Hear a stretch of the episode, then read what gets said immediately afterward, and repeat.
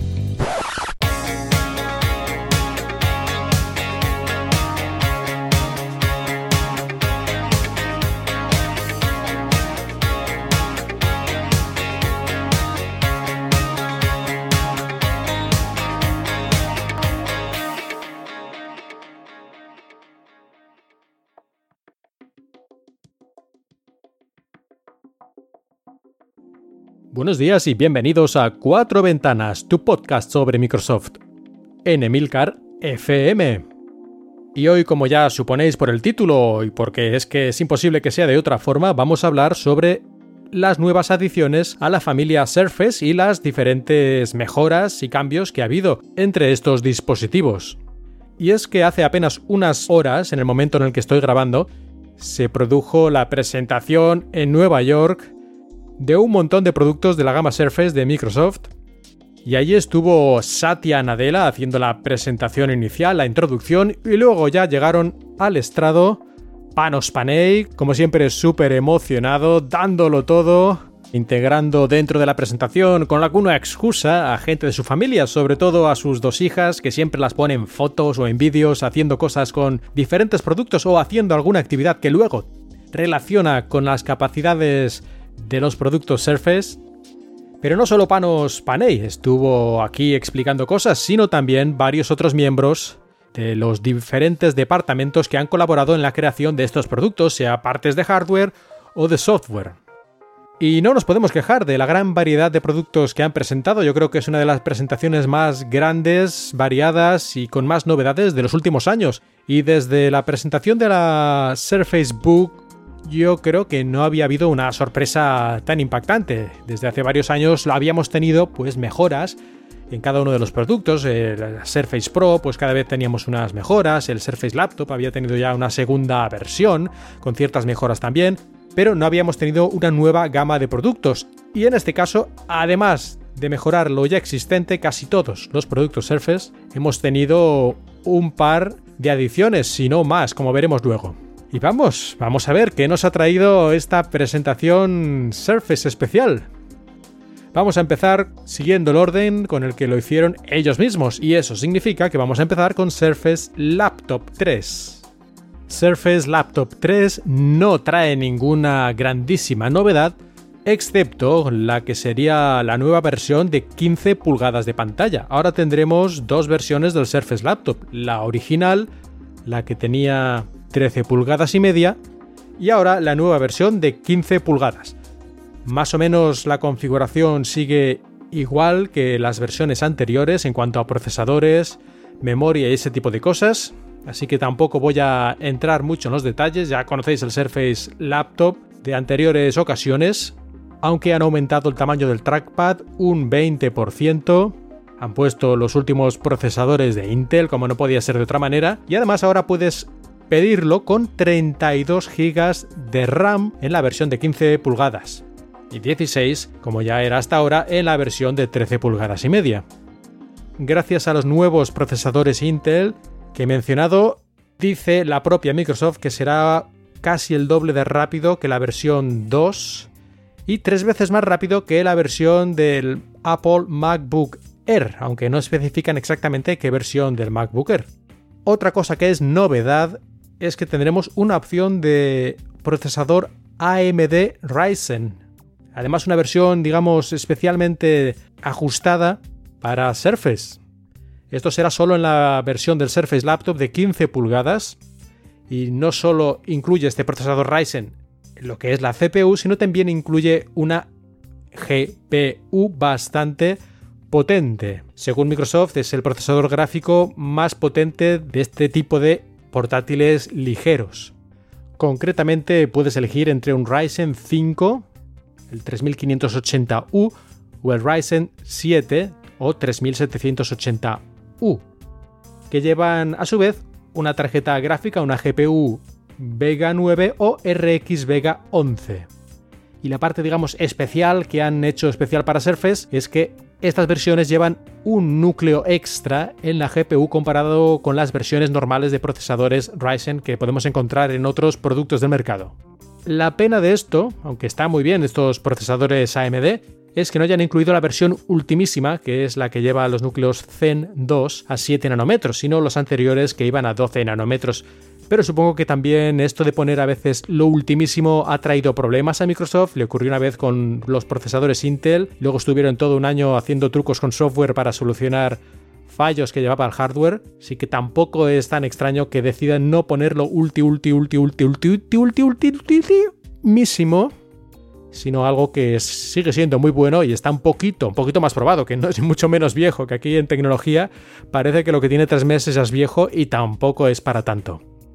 También hubiera estado bien que existiera la posibilidad de tener una GPU totalmente independiente, porque estas que he mencionado, digamos, están incluidas en el paquete de la CPU, está todo integrado, aunque sean bastante potentes para este tipo de casos, pero no llegan a ser una GPU independiente. Hubiera estado bien tenerlo como opción, aunque como el Surface Laptop es un portátil de este tipo muy fino y ligero, pesa 1,3 kilos la versión de 13,5 pulgadas y poco más de kilo y medio la versión de 15 pulgadas, seguramente no había mucho espacio para la refrigeración y la batería necesaria para soportar una GPU realmente potente e independiente. Y en cuanto a los procesadores que llevan en los de 13,5 pulgadas, que son Intel, ahí sí tenemos la bastante reciente versión, los Ice Lake de décima generación de 10 nanómetros de Intel, de los que ya hablamos en otros episodios anteriores de cuatro ventanas, y por tanto tiene Wi-Fi o Wi-Fi 6. Mientras que en la versión de 15 pulgadas nos tendremos que conformar con Wi-Fi 5, también conocido hasta hace poco como 802.11a no creo que esta diferencia sea crucial para casi nadie, pero está bien saberlo por si en tu caso si fuera así, que necesitas Wi-Fi 6 necesariamente. En los dos portátiles tienes USB 3.1 y ha desaparecido el mini DisplayPort que llevaban hasta ahora. Aunque hay que tener en cuenta que este USB 3.1 tipo C no lleva Thunderbolt 3, por lo tanto no podrás conectar una GPU externa, por ejemplo. Esto de momento es así en toda la gama Surface, creo recordar. Todos los productos Surface que llevan USB-C, que a estas alturas ya creo que son todos, ninguno lleva Thunderbolt 3.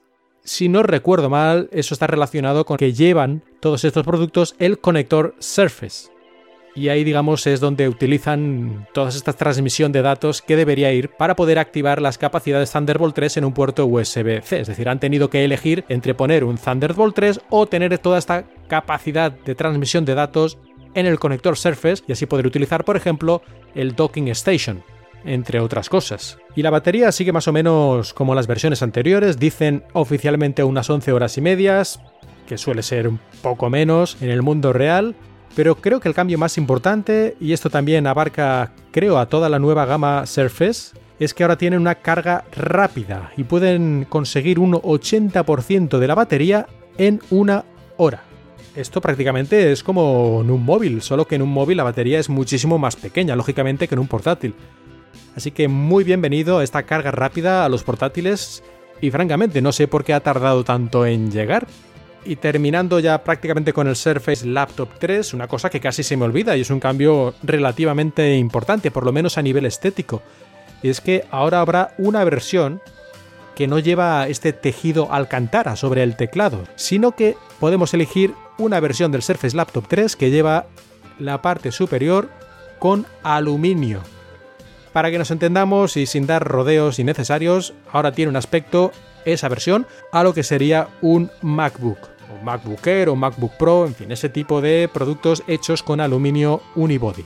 Esta versión es ligeramente más pesada que la que lleva Alcantara, pero bueno, no es una diferencia, digamos, que vaya a importar a nadie, creo yo. Creo que son 50 o 60 gramos más. Y después del Surface Laptop 3 vamos a Surface Pro 7, la tableta convertible de Microsoft que hizo, digamos, famosa la marca Surface, aunque ya existía de antes, como muchos ya sabéis, pero se utilizaba en otro tipo de producto dentro de Microsoft, mucho más minoritario, que era aquella mesa gigante táctil. Y aquí ya estamos, en la versión 7. Este producto a estas alturas ya se ha convertido en una especie de versión clásica, es decir, ya no la van a innovar mucho más al parecer, sino que intentan mantenerla con un diseño y un estilo similar para que puedan seguir utilizándose los accesorios en las empresas y ese tipo de, lugares donde la innovación está bien pero sin pasarse y lo que cambian cada año básicamente es la CPU, la GPU y pequeños detalles que hacen que sea pues, más eficiente o más rápido, ese tipo de cosas, pero sin cambiar lo que es el formato, la forma y el uso general del dispositivo. Y eso es lo que han hecho este año. Han puesto un nuevo procesador Intel de la última generación y según la propia Microsoft esto da el doble de potencia que la Surface Pro 6 y esto, aunque no lo tengo todavía confirmado, habrá que ver las reseñas y un poco más de información, parece que ha afectado un poco a la duración de la batería. Y es que la versión anterior decían que duraba 13 horas y media, la Surface Pro 6, y ahora esta Surface Pro 7 dicen que dura 10 horas y media. Eso son 3 horas menos. Esto me parece a mí mucho, teniendo en cuenta además que estos nuevos procesadores tienen una versión más eficiente del proceso de fabricación. Así que a mí me extraña que haya bajado un 30%, aunque digan que es el doble de potente, cosa que me extrañaría que fuera exactamente así. Y además, en todo caso, cuando utilizas el procesador para tareas del día a día, no gasta más potencia. Hace lo que tiene que hacer y no más. Por lo tanto, en un uso diario, teniendo en cuenta que el proceso de fabricación es más eficiente, debería durar más y no menos. Así que no sé muy bien aquí qué ha pasado, si es que a lo mejor han cambiado la forma de calcular estas horas para no ser tan optimistas, porque la gama Surface siempre ha tenido un poco ese pequeño problema de que la duración de la batería real era sustancialmente menor a la anunciada. Si decían ellos 10 horas, pues a lo mejor eran 7 o 6 y media y a lo mejor ahora han intentado ser más realistas. En todo caso, no recuerdo yo que en la presentación hicieran mención a algún cambio en ese sentido. Así que ya veremos, ya veremos cuando haya más datos, más reviews, más reseñas, más pruebas reales en qué queda todo esto de la vida de la batería en la Surface Pro 7. Aparte de este cambio en los procesadores, lo otro prácticamente sigue igual, aunque han añadido un puerto USB-C, además de mantener el puerto USB-A. También mantiene el puerto de auriculares y el conector Surface, así que en este caso no hemos perdido nada, sino que hemos ganado un USB-C, lo cual siempre está muy bien, sin Thunderbolt 3 como he explicado antes. Se puede hacer la reserva ya desde hoy mismo y debería estar disponible el 22 de octubre, igual que el Surface Laptop 3. Una cosa que no debemos olvidar, el teclado y el pen el Surface Pen, el lápiz, el stylus, se compran aparte. Y no son precisamente baratitos. 130 dólares el teclado, 160 si queréis la versión con Alcantara, y creo recordar que el Surface Pen está alrededor de los 100 dólares. Ahora, mira, ahora mismo no, no, no lo tengo aquí, pero bueno, barato, barato no es, hay que tenerlo en cuenta cuando compres una Surface Pro, que no solo es el precio de la Surface Pro, sino además el teclado y si lo necesitas, que esto ya no es tan necesario, ya depende de cada uno, el Surface Pen también cuesta lo suyo. Y hemos visto que la Surface Pro 7 es como muy continuista. Básicamente es lo mismo de siempre con las típicas mejoras técnicas. Pero ahora tenemos algo nuevo, el siguiente paso, la evolución de Surface Pro.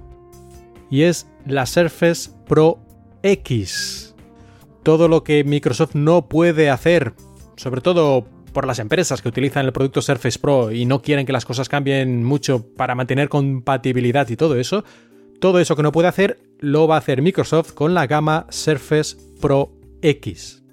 En este caso nos encontramos con una tableta con unos bordes mucho más finos, con un aspecto general mucho más moderno y eso que hace unos poquitos años Surface Pro era un diseño rompedor. Pero ya es hora de ir un paso más allá, y esto es Surface Pro X.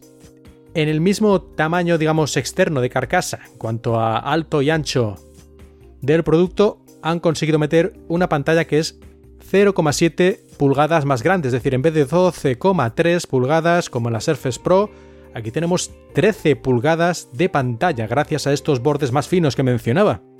también una pantalla de alta resolución y la diferencia más importante seguramente, lleva un procesador ARM, en este caso Microsoft SQ1 que ha desarrollado junto con Qualcomm y que está especialmente diseñado para tener un consumo muy bajo manteniendo un rendimiento bastante aceptable, según ellos muy bueno, eso ya habrá que verlo con las aplicaciones reales y uso cotidiano, pero en principio no creo que la cosa vaya a ir mal ni muchísimo menos. Seguramente es el procesador, bueno, seguramente no, yo creo que sin duda es el procesador ARM de los que han llevado equipos Windows en el último año o dos años, más potente sin ninguna duda. Lleva, por ejemplo, una GPU integrada de 2 teraflops. Esto es más potente que una Xbox One o una PlayStation 4. Y además de eso lleva un núcleo, un procesador extra de inteligencia artificial que aunque pusieron algún ejemplo, todavía no queda muy claro para qué se utilizará.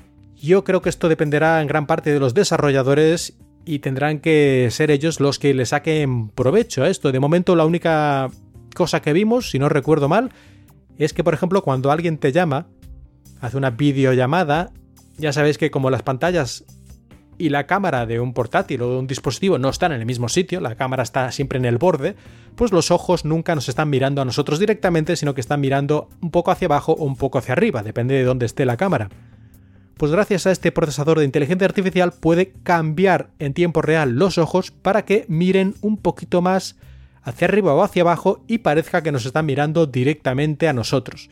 Esto me parece un poco creepy, francamente, y yo no sé si esto funcionará muy bien, ni si tiene mucho sentido, pero sí que demuestra al menos la potencia de este coprocesador de inteligencia artificial, que según ellos dijeron puede hacer este trabajo 50 veces más eficientemente que si lo hicieran con la CPU normal, con el procesador Intel o ARM estándar. 50 veces, que se dice pronto, pero es obviamente la diferencia entre no poder hacerlo en absoluto y hacerlo sin que prácticamente notemos ningún descenso en la velocidad general del sistema.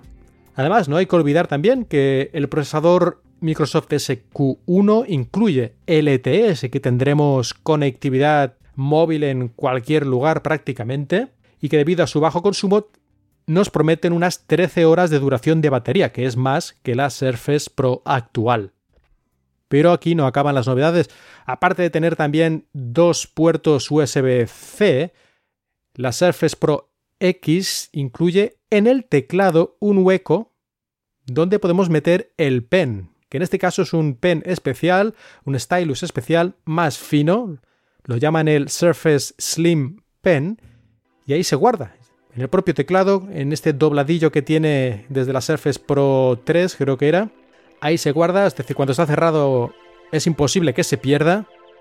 Y además ahí se recarga automáticamente, así que estará siempre preparado para el uso.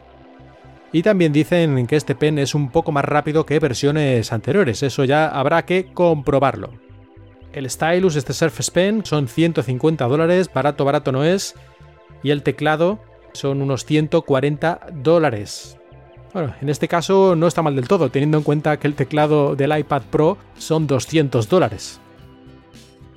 Y mencionaba hace un momento el iPad Pro, y yo creo que este Surface Pro X va a ser, digamos, un contendiente bastante directo de los dos productos, aunque uno lleva un sistema operativo móvil, a pesar de todas las cosas que le van añadiendo cada año, y esta Surface Pro lleva Windows completo, aunque, ya sabéis, al llevar procesador ARM tiene ciertas limitaciones de compatibilidad en algunos casos, o puede que la velocidad sea un poco menor si utilizamos aplicaciones antiguas, de Win32 de toda la vida.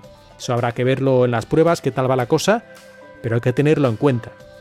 Por otro lado, podemos utilizar todas las aplicaciones Windows de toda la vida, aunque sea un poquito más lento, y todas las aplicaciones modernas que podemos descargar desde la tienda de Windows o gran parte de ellas se recompilan automáticamente para aprovechar al 100% el procesador e irán a la velocidad completa que en principio parece ser que a pesar de ser un procesador ARM va a ser bastante más que suficiente para cualquier tarea que podamos necesitar en el día a día.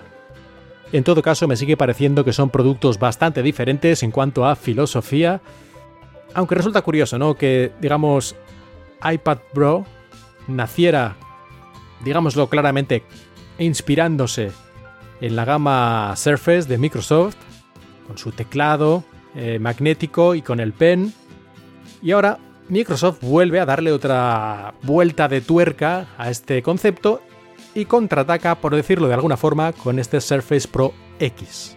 ¿Qué vueltas da la vida? Pero si creíais que esta Surface Pro X es lo último y lo máximo que puede ofrecer Microsoft, estáis muy equivocados, porque todavía nos quedan dos sorpresas en esta presentación del 2 de octubre en Nueva York. Dos o uno por dos o dos por uno. Bueno, digamos que son conceptos relacionados entre ellos. Y estoy hablando, en primer caso, de el Surface Neo o Neo, pronunciado más en inglés. El Surface Neo es un Surface, es un PC con Windows, con procesador Intel, un procesador digamos un tanto especial, francamente todavía no han desvelado mucho y esto es porque no sale este producto hasta dentro de al menos un año. Esto es una preview, una primera presentación, un primer encuentro, no han desvelado todos los detalles, no es un producto terminado, pero lo han presentado porque necesitan a los desarrolladores. ¿Y por qué necesitan a los desarrolladores de manera especial programando para este producto? Sobre todo por su interface. Y es que tiene dos pantallas. Es como una especie de libro con dos pantallas, cada una de 9 pulgadas, y que al abrirse completamente tenemos el equivalente a una pantalla de 13 pulgadas. Además, se puede abrir, digamos, como un libro, pero también se le puede dar la vuelta completamente y tener una pantalla a un lado y la otra al otro. Todo esto gracias a una bisagra. Microsoft lleva bastante tiempo trabajando con estas cosas del el Surface Book y toda la gama Surface. Llevan ahí trabajando con todo tipo de diseños para hacer bisagras que funcionen correctamente.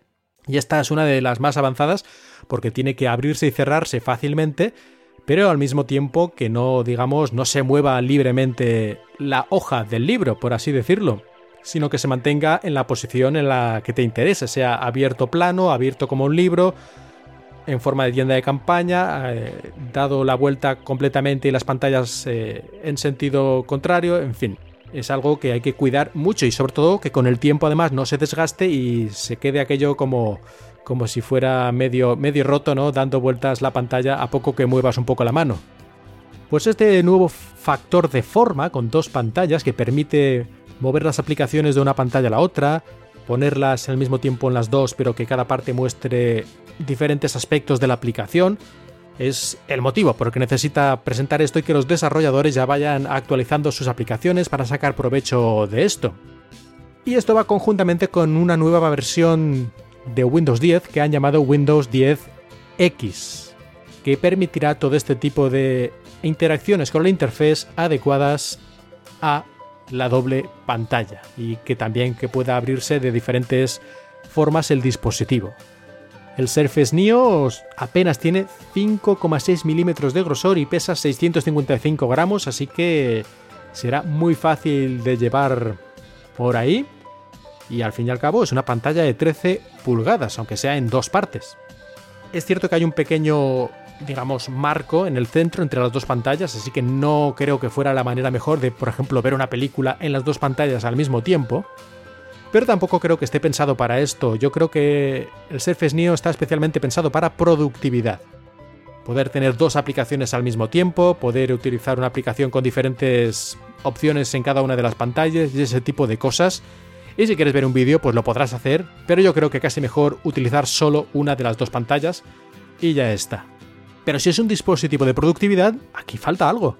Como toda la gama Surface, Neo tiene un teclado, pero es un poco distinto a las otras versiones de los teclados Surface. En este caso es completamente inalámbrico, es decir, es Bluetooth, se puede separar completamente del dispositivo. Por ejemplo, podemos poner el Surface Neo sobre la mesa con las pantallas ligeramente cerradas de manera que se aguante por sí misma, poner el teclado delante y empezar a escribir. O podemos ponerlo encima de la propia pantalla, que se, digamos, se ancla magnéticamente en la posición adecuada, y depende de en qué parte de la pantalla lo pongamos, reacciona el dispositivo, reacciona Windows 10X, y hace que, por ejemplo, si el teclado está en la parte inferior, en la parte superior que queda en esa misma pantalla, porque no ocupa toda una de las pantallas, sino solo parte, pues en la franja que queda libre, ahí aparecen, por ejemplo, emoticonos, si estamos escribiendo, o cualquier otra cosa que el desarrollador desee. Es como una, una barra de utilidades que puede llevar cualquier cosa que sea útil. Y en cambio, si movemos el teclado a la parte superior de esa misma pantalla, entonces en la parte de abajo aparece un trackpad virtual. Y podemos utilizarlo como, como eso, como un trackpad para mover el cursor en la pantalla, como un portátil más tradicional. No es el primer dispositivo que aparece con dos pantallas en el mercado. No sé, tenemos el Lenovo Yoga Book, por ejemplo, aunque ese tenía una pantalla de tinta electrónica. Y también hemos visto en el pasado otros dispositivos, incluso teléfonos, con pantallas duales. El problema general con estos dispositivos yo creo que era el software, que utilizaban un software que no estaba diseñado específicamente para eso y tampoco hubo nunca aplicaciones, excepto a lo mejor las que hacía la propia compañía para las actividades básicas, que utilizaran en absoluto la pantalla dual de la manera correcta, de manera que realmente mejore tu productividad y te sientas más cómodo utilizando el dispositivo. Así que ahí está el reto que tiene Microsoft por delante en este año. No es cuestión de hardware, que también, aunque eso parece que más o menos lo tienen solucionado, sino de software, este Windows 10X y los desarrolladores tienen que trabajar conjuntamente para que podamos usar esta pantalla dual de una manera natural y que sin pensar de manera especial aprovechemos mejor nuestras capacidades, nuestro tiempo, gracias a poder ir teniendo más cosas organizadas en la pantalla, a veces solo una, a veces desplegar las dos y poder llevar este dispositivo tan fino y ligero con nosotros prácticamente todo el día al fin y al cabo es un PC de la gama Surface más ligero y fino por un amplio margen. Habrá que ver, de eso todavía no se habló, la duración de batería y muchos otros detalles, así que el año que viene veremos. Y bueno, y hasta aquí la presentación de Microsoft. No, no señores, no, no señores, yo también me iba, igual que iba a hacer Panos Pané, que parece que se despedía y se iba, pero no, porque quedaba algo más quedaba algo más en esta presentación que diréis, a ver, Surface Pro X, que ya es un nuevo dispositivo mucho más moderno que los que había hasta ahora en cuanto a su diseño. Y después, si eso no fuera suficiente, este Surface Neo, que es algo completamente distinto a lo que había en la gama hasta el momento. Pues señores, señoras, después de años de espera, después de infinitos rumores, después de que pareciera que todo había sido inútil, que la esperanza había desaparecido, que no había nada más que hacer. Surface Phone.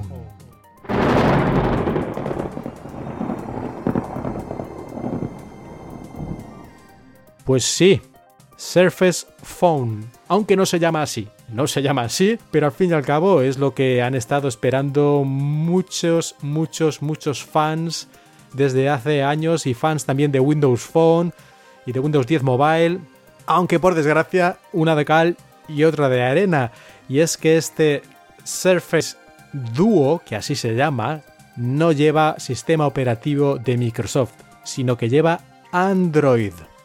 Muchos estaréis en estos momentos explotando, sangrando por la nariz y los ojos. Otros, en cambio, estaréis dando palmas de alegría, y es que aquí se puede ver de las dos formas. Por una parte, parece que, bueno, que esto ya confirma absolutamente, si es que quedaba alguna duda, que Microsoft abandona cualquier intento de hacer algo en el mercado de telefonía o similar. Ya no va a hacer ninguna reversión especial de Windows 10 ni nada. Sino que se pasa directamente a Android con aplicaciones Android y todo eso. Es decir, es un teléfono Android. Eso sí, con un lanzador y un diseño y unos APIs especiales de Microsoft.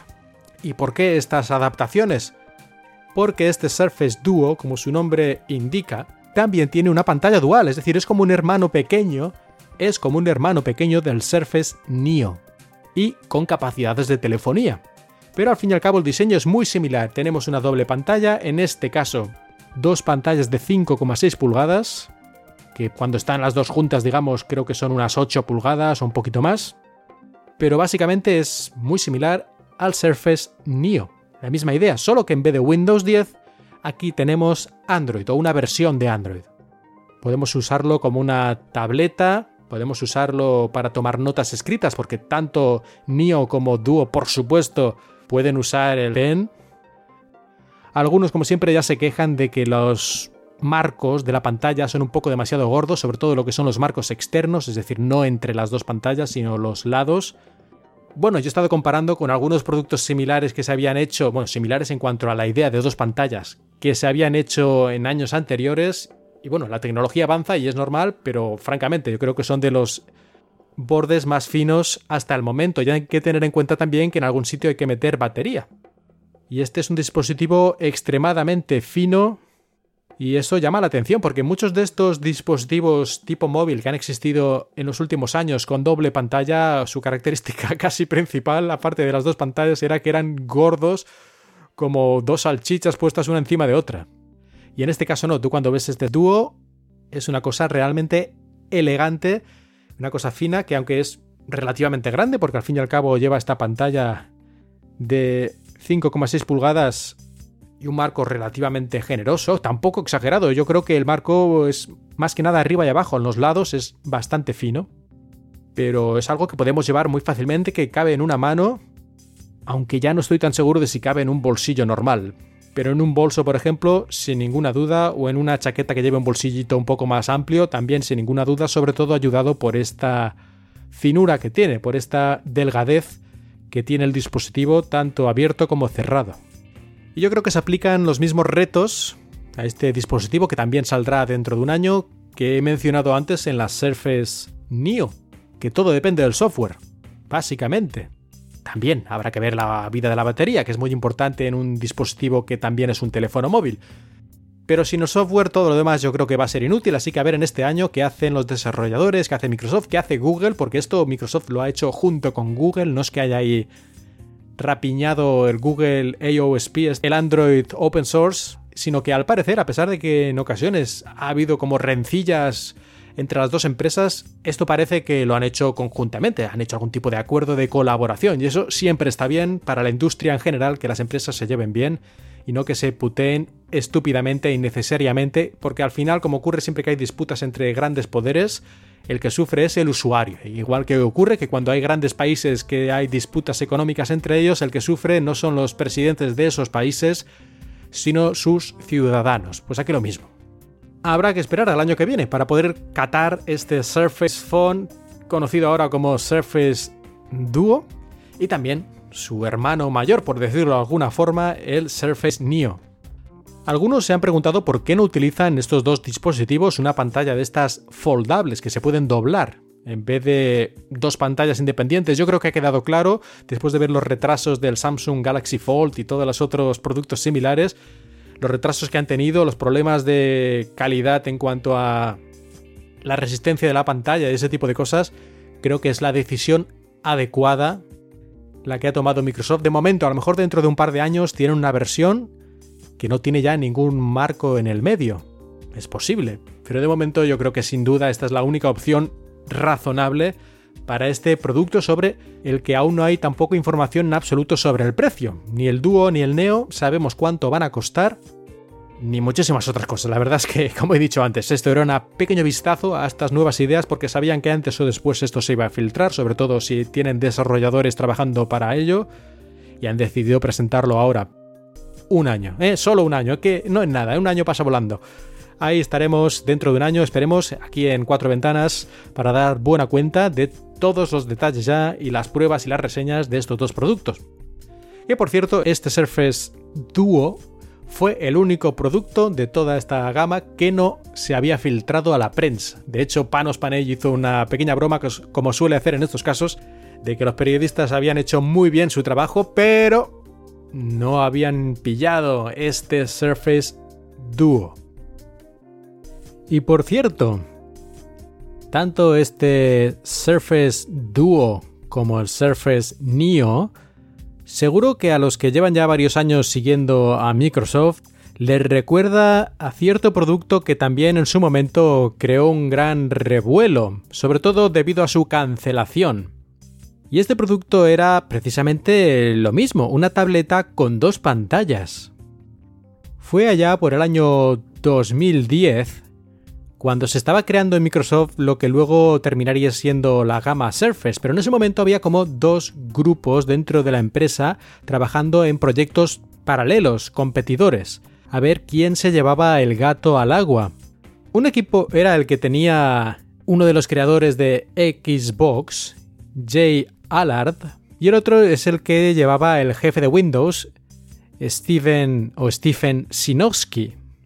Jay Allard quería eso, la tableta con dos pantallas y enfocada sobre todo a la creatividad, que la gente pudiera hacer sus dibujos, pudiera escribir a mano y un poco como si fuera trasladar la experiencia de tomar notas en una libreta, pero con mejoras que pueden traer el formato digital, como poder guardar todos tus trabajos muy fácilmente y recuperarlos, poder mover cosas de un lado al otro, poder trasladar de una aplicación a otra datos, e información con un simple movimiento del dedo y ese tipo de cosas que, que se reflejaron en una especie de vídeo presentando este concepto. Todavía lo podéis encontrar en YouTube y en muchos sitios.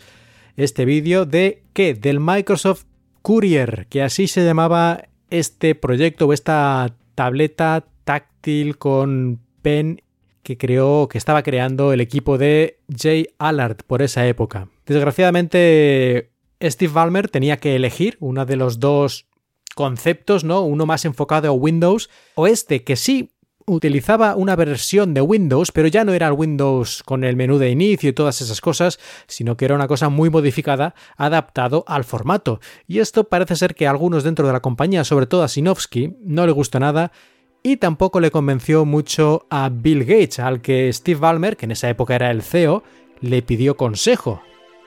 Así que entre que a Bill Gates la cosa no le parecía muy interesante porque no servía para ver tu email de manera demasiado productiva, sino que era más algo para creativos.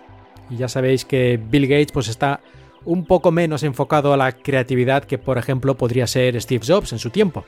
Y lo que decía Sinofsky, que como era el jefe de Windows, lo que quería es que Windows mantuviera, digamos, su importancia capital dentro de la empresa, y esto de unas versiones modificadas que prácticamente desmontaban todo lo que es el interfaz de Windows, le hacía muy poca gracia. Bueno, pues entre una cosa y la otra, o lo que fuera, porque esto es medio secreto, por lo menos no han hablado con gran detalle de la parte de por qué se canceló. Pues al final ocurrió, ocurrió eso. Balmer decidió quitar el apoyo a este proyecto, cancelarlo y seguir con lo que al final se convertiría en Surface, la Surface RT y la Surface Pro. Os recomiendo, si no lo habéis visto ya alguna vez, que le echéis un vistazo a este vídeo demostración de lo que hubiera sido potencialmente este Microsoft Courier. Y es un concepto por lo menos llamativo, como mínimo. Luego a lo mejor la practicidad habría que haberlo visto ya en persona y si funcionaba tan bien como en este vídeo, digamos, falso, creado solo como demostración del concepto, pero yo creo que como idea tenía buena pinta como mínimo. Si queréis saber más sobre lo que pasó con el Microsoft Courier, os voy a dejar un enlace a un artículo de cnet.com en el que explican con bastante detalle todo lo que se sabe sobre el proyecto y sobre todo sobre por qué fue cancelado. Este es un artículo ya de, bueno, de esa época, ¿no? Del año 2011, más o menos un año después de su cancelación, pero yo creo que está, está bastante bien, le podéis echar un vistazo. Pero volvamos al presente. Y vosotros pensaréis que después de Surface Laptop 3, Surface Pro 7, Surface Pro X y esta primera visión de Surface Pro Neo y Duo, ya estaríamos aquí dando palmas y como locos. Bueno, pues sí, la verdad es que sí, estamos dando palmas, pero nos falta todavía un producto más y en este caso es un accesorio, pero también tiene cierto interés, excepto en su precio, que yo creo que se han pasado un poco, porque 250 dólares es un poco exagerado. ¿Y de qué estoy hablando? Estoy hablando de los nuevos Surface Earbuds. Los Surface Earbuds son unos auriculares de estos que se ponen dentro de la oreja, que son inalámbricos, que son independientes el uno del otro y que se han puesto de moda en el último año, sobre todo. Ya todas las empresas parece que si no sacan uno de estos, mm, que ya quedan mal o algo así delante de la familia en Navidad, no lo sé. Pero Microsoft, después de haber sacado los Surface Earphones, los auriculares Surface hace unos cuantos meses, estos de estos grandotes que tapan toda la oreja, ahora sacan estos pequeñitos que se meten dentro de la oreja y que tienen como diferenciación de otros de los otros modelos de otras marcas que tienen una superficie táctil así una cosa redonda, que esto es bastante llamativo, pero bueno, también son bastante llamativos prácticamente todos los otros modelos que hay en el mercado de este tipo de dispositivos, quieras que no, sobre todo porque tienen la manía de hacerlos de color blanco para que destaquen bien destacados. Tiene esta superficie táctil con la que podemos controlar la música, la reproducción, el play, stop, subir el volumen, bajar el volumen y activar otras funciones con el dedo, sea en un lado, con el lado izquierdo, con el lado derecho, como nosotros nos venga bien. Y además tienen dos micrófonos para hacer cancelación de ruido, dos micrófonos en cada uno de los auriculares para mejorar la calidad de, de nuestra voz cuando hagamos una llamada o cuando hagamos transcripción de voz, porque también tienen la opción de hacer transcripción utilizando el sistema de, de, Office y en la nube y todo esto, de que nosotros lo que digamos nos lo transcriba a texto. E incluso un paso más que es, aparte de transcribirlo a texto, nos lo traduzca al texto hasta 60 idiomas utilizando la tecnología que utiliza el traductor Bing. Pues aquí en tiempo real, por ejemplo, si estamos haciendo una presentación en directo, podemos hacer que en la pantalla de la presentación estamos conectando nuestra Surface, por ejemplo, ahí al proyector y estamos utilizándolo para hacer la presentación de PowerPoint, podemos utilizar esta opción para que llevando este auricular lo que vamos diciendo se va transcribiendo a texto y si queremos a uno o dos o tres idiomas. Tiene que ser espectacular ir ahí haciendo una presentación como si nada, con las manos libres porque lo llevas ahí apenas una cosita en la oreja y que se vaya transcribiendo todo. El futuro está aquí. Pero 250 dólares... El futuro podría ser más barato, francamente. Pero habrá que quedar a la espera de las pruebas, también de la calidad del sonido, que al fin y al cabo son auriculares, de la duración de batería y otros aspectos. Dicen que 24 horas de duración de batería si de vez en cuando los recargamos con la cajita de transporte que llevan. No sé si han dicho cuánto dura la batería por sí mismos de estos auriculares sin recargar en su cajita. Así que, como veis, todavía falta información. En los próximos cuatro ventanas tendremos ya los detalles de todos los productos que se han presentado, ya las pruebas, reseñas reales de baterías y de todas estas cosas. Así que no os perdáis futuros episodios de Cuatro Ventanas si queréis estar al tanto de todo esto que ha presentado, porque esto que hemos explicado hoy es simplemente lo que nos ha contado Microsoft, pero luego habrá que ver la historia que nos cuenten los que realmente prueben todo esto. Y ahora sí, ahora en serio, terminamos con esta presentación de Microsoft. Yo creo que no se puede pedir más a una presentación de cualquier empresa de tecnología que te traigan tantos productos nuevos con tanta innovación en tan poco tiempo, porque además fue una presentación relativamente corta, creo que duró una hora o un poquito más. Y aquí metieron un montón de cosas y bastante poco relleno, que a veces te meten un montón de relleno de demos, aquí metieron algunas demos, alguna creo yo que la hubieran podido que se la hubieran podido ahorrar, francamente, pero bueno, en general yo creo que tuvo un buen ritmo y no sé, yo no sé qué más hubiera podido pedir. Si me dicen antes de la presentación, ¿tú qué quieres que te presenten? Yo más que esto no se me ocurre. Porque hasta el mítico Surface Phone al final, de una forma o de otra, ha aparecido. Y es algo que yo creo que ya todo el mundo daba absolutamente por desaparecido, porque es que ya se decía, ¿no? Que el proyecto Andrómeda y cosas de esas que se supone que eran el Surface Phone, eso había sido súper cancelado y a lo mejor fue cancelado y esto es otro proyecto con un nombre totalmente distinto que, al final ha llegado aquí. Puede ser, pero la idea general es que olvídate de un teléfono de Microsoft. Y aquí estamos, con el Surface Duo. Bueno, estamos cuando llegue el año que viene, pero vamos, que, que ya está, que la cosa ahora sí que va en serio. Si tuviera que decir algo, eché de menos un poco una revisión, una simple revisión, la Surface Go que salió hace ya un tiempo y prácticamente no la han tocado. A lo mejor es que no está vendiendo lo suficientemente bien y la van a matar. Yo creo que cuando llegue el Surface Duo y Neo, me parece que entonces sí que ya no tendrá mucho sentido la Surface Go. Y a lo mejor es por eso que han dicho que, bueno, si ya el año que viene la tendremos que sacar, ¿para qué esforzarnos más? Pero no sé, un pequeño cambio en el procesador, en la memoria o alguna cosa, yo creo que hubiera estado bien. En fin, y acabo de revisar la página de Microsoft España y ya tenemos aquí los precios en euros. La Surface Pro 7, el modelo más básico, este que he dicho antes de Core i3, 4 GB y 128 GB de almacenamiento, que ya digo que no recomiendo especialmente, excepto en casos muy concretos, 900 euros. La versión que yo recomendaría ya para la mayoría de la gente sería con un Core i5, 8 GB de RAM y 128 de almacenamiento, ya se nos sube hasta los 1050 euros y luego ya, bueno, para arriba va la cosa. El Surface Pro X, aquí con 8 GB de RAM y 128 GB de almacenamiento, el modelo base nos sale por 1150 euros. Y si queremos el doble de almacenamiento, la cosa se sube bastante, 1450 euros. Y si queremos 16 GB de RAM y 256 de almacenamiento, la cosa ya se va a los 1650. Pero ahí ya tenemos un equipo bastante, bastante decente, ¿eh? con 16 de RAM y 256 de almacenamiento. La cosa está bastante bien. Y además, que es algo que antes no he mencionado, una novedad en el Surface Pro X es que podemos cambiar el almacenamiento. Tiene una tapita que podemos abrir y sacar el disco duro, bueno, SSD lógicamente, con formato M2, lo podemos cambiar por el que nosotros queramos. Así que esto hay que tenerlo en cuenta. Podemos comprar a lo mejor una Surface con un almacenamiento relativamente pequeño y dentro de un año, cuando además los precios de los SSD hayan bajado aún más, comprarnos uno de 512 y meterlo nosotros mismos. Esto es una novedad bastante importante. Esto en este tipo de dispositivos, tabletas, convertibles y todo es muy raro que se tenga la opción de actualizar ninguno de los componentes. Eh, aquello está súper sellado. Esto muy bien por Microsoft por permitir esta opción. Y ya que menciono esto, también algo que me dijeron durante la presentación, en el caso del Surface Laptop 3, ahora será mucho más fácil poder desmontar eh, la parte superior y poder acceder de manera mucho más fácil a los componentes internos para repararlo o para cambiar también, por ejemplo, el almacenamiento de Surface Laptop.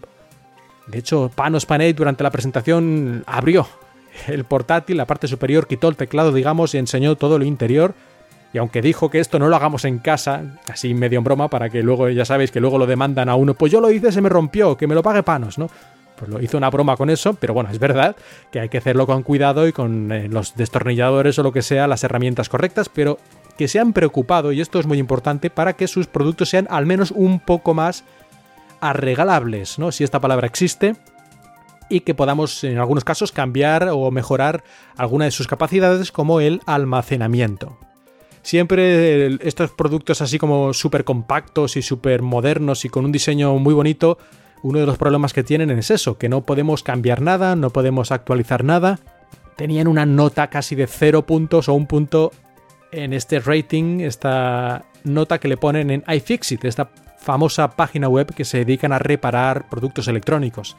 Y hacen reseñas de productos, pero centrándose en su reparabilidad. Y todo este tipo de dispositivos siempre tenían cero o uno o poco más en cuanto a esta nota de reparabilidad. Y espero que gracias a esto que ha hecho esta última revisión de Surface, le den al menos un poquito más de nota. No le van a poner 8 puntos ni 10, obviamente, pero si a lo mejor en vez de 0 le ponen un 3 o un 4, pues algo es algo. Y sobre todo para el consumidor. Eso siempre está bien, que se pueda reparar más fácilmente o actualizar, al menos en parte.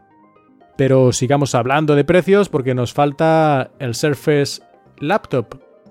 El Surface Laptop 3 de 13 pulgadas y media lo tenemos a partir de 1150 euros. La versión con teclado Alcantara, un Core i5, 8 GB de RAM y 128 de almacenamiento. Y la versión de 15 pulgadas, la versión básica, sale por 1650 euros, en este caso con un procesador AMD A9 8 GB de RAM y 256 de almacenamiento, el doble que la versión básica del el Surface Laptop de 13 pulgadas y media. Hay que tener en cuenta esto también.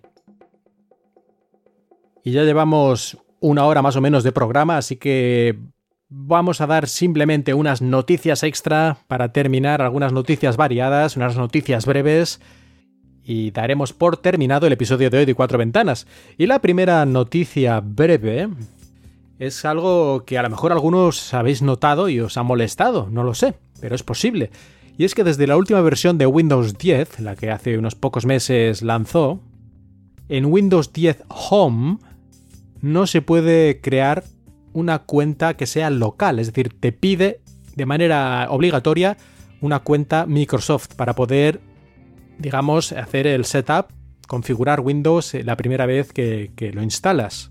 Hasta ahora esto no era así, había una opción un poco escondida ahí por un rinconcito, unas letras abajo que ponía, no sé, otras opciones o otras cosas así, en fin, lo estaba un poquito escondido ya hace unos años, lo de hacer una cuenta local sin, sin internet, pero ahora prácticamente lo han quitado en la versión Home de Windows, ¿eh? en la versión Pro la cosa sigue más o menos como antes, pero en esta versión Home es casi imposible hacer una cuenta de usuario local excepto si antes de hacer todo esto desconectas la conexión a Internet y entonces dará un error y sí te dará la opción de crear una cuenta local sin una cuenta Microsoft. También puedes poner una cuenta Microsoft y una vez ya esté todo Windows perfectamente instalado y funcionando, ir a las opciones de cuentas de usuario, borrar esa cuenta Microsoft y crear una cuenta local. Otra noticia breve es que Microsoft ya no se fía del almacenamiento SSD para hacer el cifrado, la encriptación. Muchos dispositivos de almacenamiento SSD tienen una función de cifrado propia.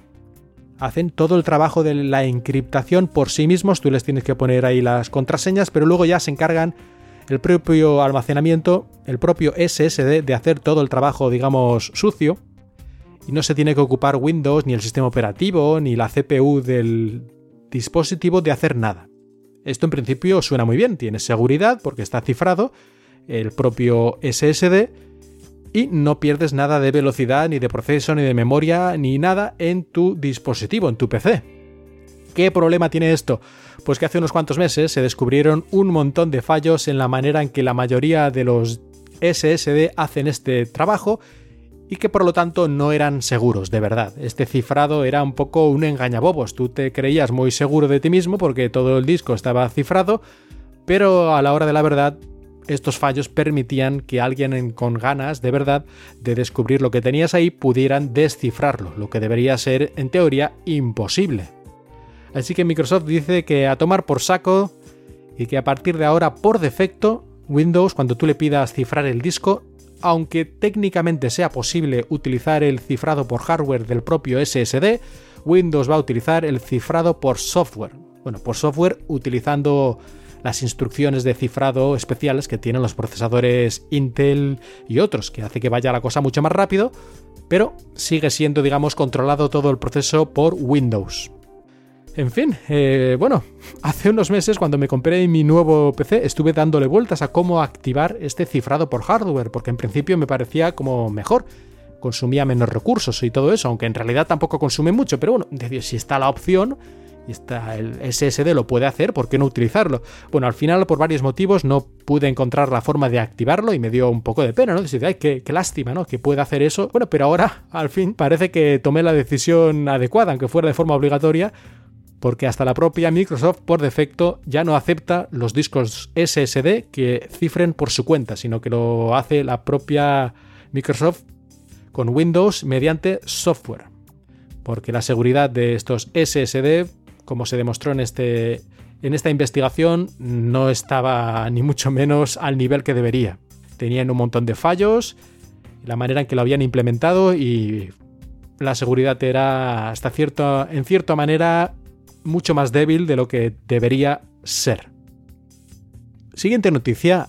Desde hace varios años los dispositivos con el sistema operativo de Mac, los MacBook y todos estos, tienen una opción para reinstalar el sistema operativo directamente desde Internet. Se descargan ah, el, el, sistema operativo desde los servidores de Apple y lo instalan desde cero. Hasta ahora esto no era posible con Windows. Tenías tú mismo que descargarte el sistema operativo, copiarlo en un USB, ponerlo, arrancar desde el USB, instalarlo. Que bueno, no es una cosa súper complicada, pero obviamente es más complicado que pulsar un botón, por así decirlo. Que es casi casi lo que había que hacer con los Mac. Pues Microsoft está ya preparando una versión de este sistema, algo muy similar, que nos permitirá también reinstalar nuestro equipo descargando la última versión de Windows directamente de los servidores de manera transparente al usuario. Supongo que simplemente tenemos que conectar el cable de red a nuestro PC o poner la contraseña del Wi-Fi y lo demás se encargará ya de descargarlo e instalarlo el propio sistema. Esto muy conveniente, sobre todo para la gente que no tiene mucha idea de tecnología y que algo tan en teoría sencillo como descargar un archivo y copiarlo en un USB les puede parecer ya algo problemático. Cualquier cosa que facilite las cosas yo creo que siempre es bienvenido, aunque tú seas un experto. Daño no te hace y habrá gente a la que le pueda ayudar muchísimo. Incluso a lo mejor a ti mismo te puede ahorrar un poco de tiempo, porque al fin y al cabo esto de ir copiando cosas, varios gigas siempre tardan unos minutos y se descarga directamente en el propio dispositivo eso que te ahorras. Y una noticia bastante curiosa, y es que Microsoft hace poco le pagó una millonada, se dice que hasta 10 millones de euros pagó Microsoft a uno de estos streamers, en este caso un streamer de, de videojuegos que estaba en la plataforma Twitch, que pertenece a Amazon, y le pagó Microsoft estos 10 millones o hasta 10 millones, porque estos son como un medio rumor, la cantidad exacta, le pagó en todo caso una pasta gansa para que se pase de forma exclusiva a la plataforma de streaming de videojuegos de Microsoft, que es Mixer. Este chico llamado Tyler Blevins, alias Ninja, que apenas tiene 28 años, pues se ha llevado esta pasta y lo único que va a tener que hacer es seguir haciendo lo mismo que hacía hasta ahora, solo que en otra plataforma. Se dice que el año pasado ganó, gracias a sus retransmisiones, 10 millones de dólares. Pero Microsoft no le ha pagado la pasta por eso, sino, creo yo, para que su plataforma alcance mucha más popularidad. Lógicamente, este ninja tenía muchísimos seguidores y gran parte de ellos es de esperar que se pasen con él a Mixer. Así que en este caso se trata de Microsoft en cierta manera comprando seguidores de manera indirecta para su plataforma de streaming. Ya veremos cómo le va, si le salen a cuenta estos millones de dólares que va a pagar. Pero llama la atención, ¿no? Que un tipo en su casa jugando a videojuegos se saque 10 millones de dólares ya sé que esto es demagogia pura, pero da un poco de rabia, ¿no? Que esto le paguen tanto y luego a lo mejor a un científico que investiga el cáncer le paguen el salario mínimo. Pues sí, como decía, demagogia y tal, y son cosas distintas y una cosa no quita la otra. Pero no sé, a lo mejor algo estamos haciendo mal en esta sociedad cuando estas cosas ocurren de manera tan constante. Pero bien por él, eh, bien por él, bien por el señor ninja que seguro que ha tenido que trabajar duro, ¿eh? yo no digo que no, que esto tampoco es que esté ahí, digamos, haciendo el vago en su casa, seguro que ha tenido que trabajar muchísimas horas haciendo los streamings, jugando, esforzándose al máximo y preparándose un montón de, materiales, de, de, chistes, lo que sea que haga, que no he visto realmente su streaming, pero yo cuando estas cosas ocurren, tampoco me imagino que era un tonto en su casa, porque tontos en su casa hay muchísimos y no le han pagado los 10 millones a cualquiera, sino a este por algo tenía sus millones de seguidores. Y tenía alguna pequeña noticia más, pero yo creo que lo vamos a dejar aquí. Aunque sí me gustaría dar una pequeña advertencia consejo sobre una cosa que el otro día me pasó a mí y a lo mejor le ha pasado algo más. Y es que ha habido una actualización recientemente de OneDrive. Han añadido aquel caja fuerte segura en la que podemos poner dentro de OneDrive con otra contraseña extra nuestros documentos más privados, de lo que ya hablé hace uno o dos programas, pues ahora ya está activado, por lo menos a mí ya me lo han activado. Y hubo esta otra actualización de, en Windows 10 de OneDrive. Y ahora el problema es que OneDrive, el ejecutable, el programa en sí mismo, OneDrive.exe, ha cambiado de lugar. Antes esto estaba dentro de tu carpeta de usuarios. Y ahora, por lo que sea, habrán cambiado la manera de, de programarlo o lo que sea, no sé. Ahora lo han puesto en archivos de programa, en la, donde están todos los demás programas, como, no sé, el Office, todo lo demás que tú instalas, normalmente se ponen ahí en esta carpeta, archivos de programa o program files en inglés.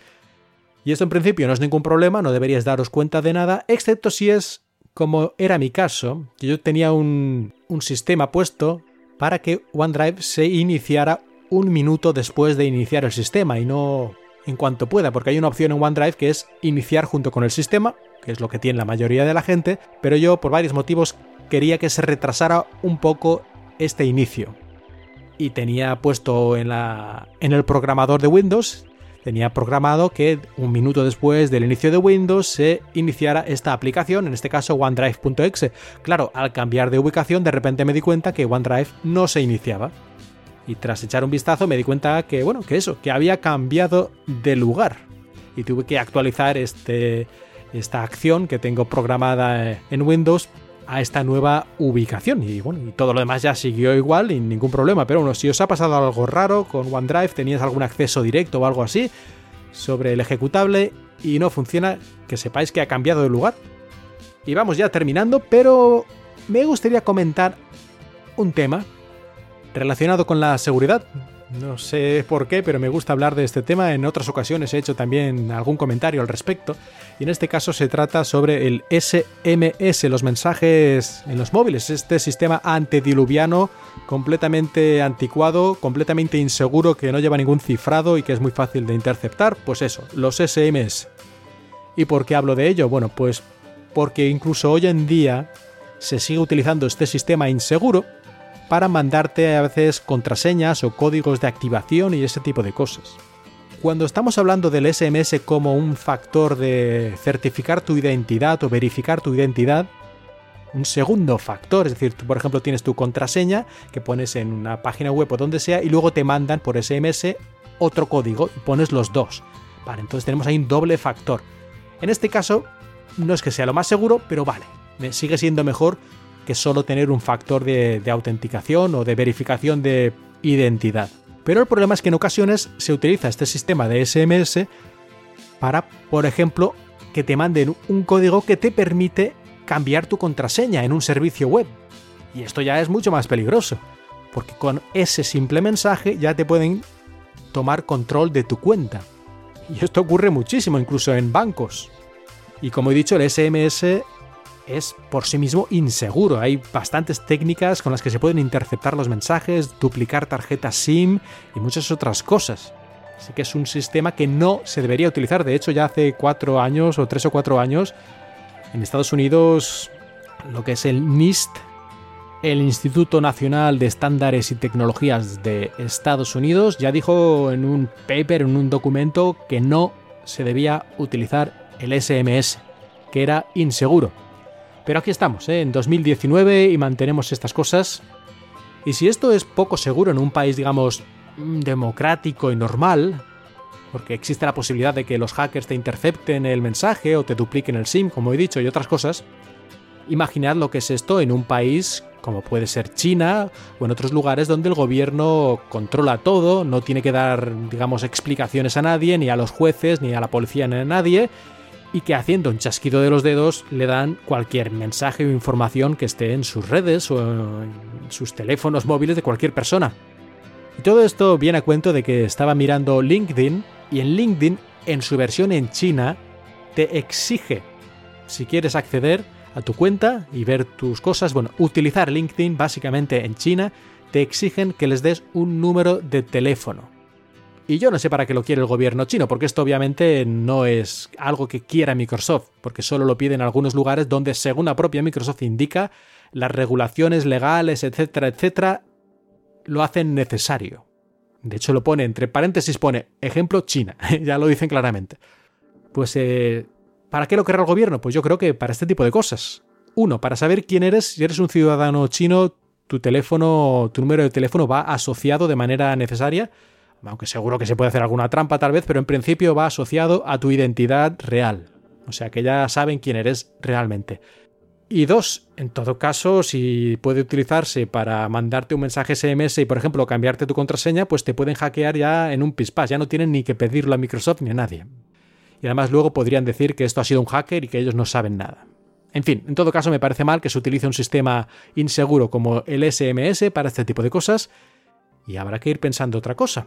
En principio, lo recomendable sería utilizar un generador de códigos en tu propio teléfono. Microsoft tiene el suyo, pero bueno, Google y estos también tienen su propia aplicación de generación de códigos que se puede usar para un segundo factor de autenticación y otros menesteres similares. Y es lo que recomendaría yo siempre que sea posible. El problema es que, como he dicho, incluso bancos en España y en otros lugares te dan por defecto o incluso como única opción el uso del SMS para verificar tu identidad, lo cual es absolutamente de locos. Y hasta aquí llega el episodio de hoy de Cuatro Ventanas. Ya sabéis que si queréis colaborar conmigo, con mis podcasts, que son Cuatro Ventanas, un paseo por Shanghai, y estoy haciendo esta serie limitada de recuerdos de Japón también. Me podéis mandar algunos yuanes, yenes o lo que tengáis por el sofá a paypal.me barra markmilian. Si no, también podéis hacer reseñas en iTunes, que hace mucho que no tengo ninguna reseña y estoy ya aquí desesperado de la vida. Por favor. Y ya, ya está. Eh, ya no pido más, ya no pido más. Muchas gracias por escucharme. Yo soy Mark Milian y os he hablado desde Shanghai.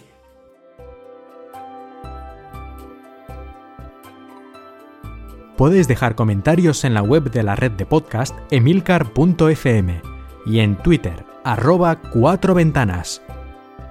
La música que habéis escuchado durante este episodio pertenece a Serakina y Stereo Resonance, música con licencia Creative Commons.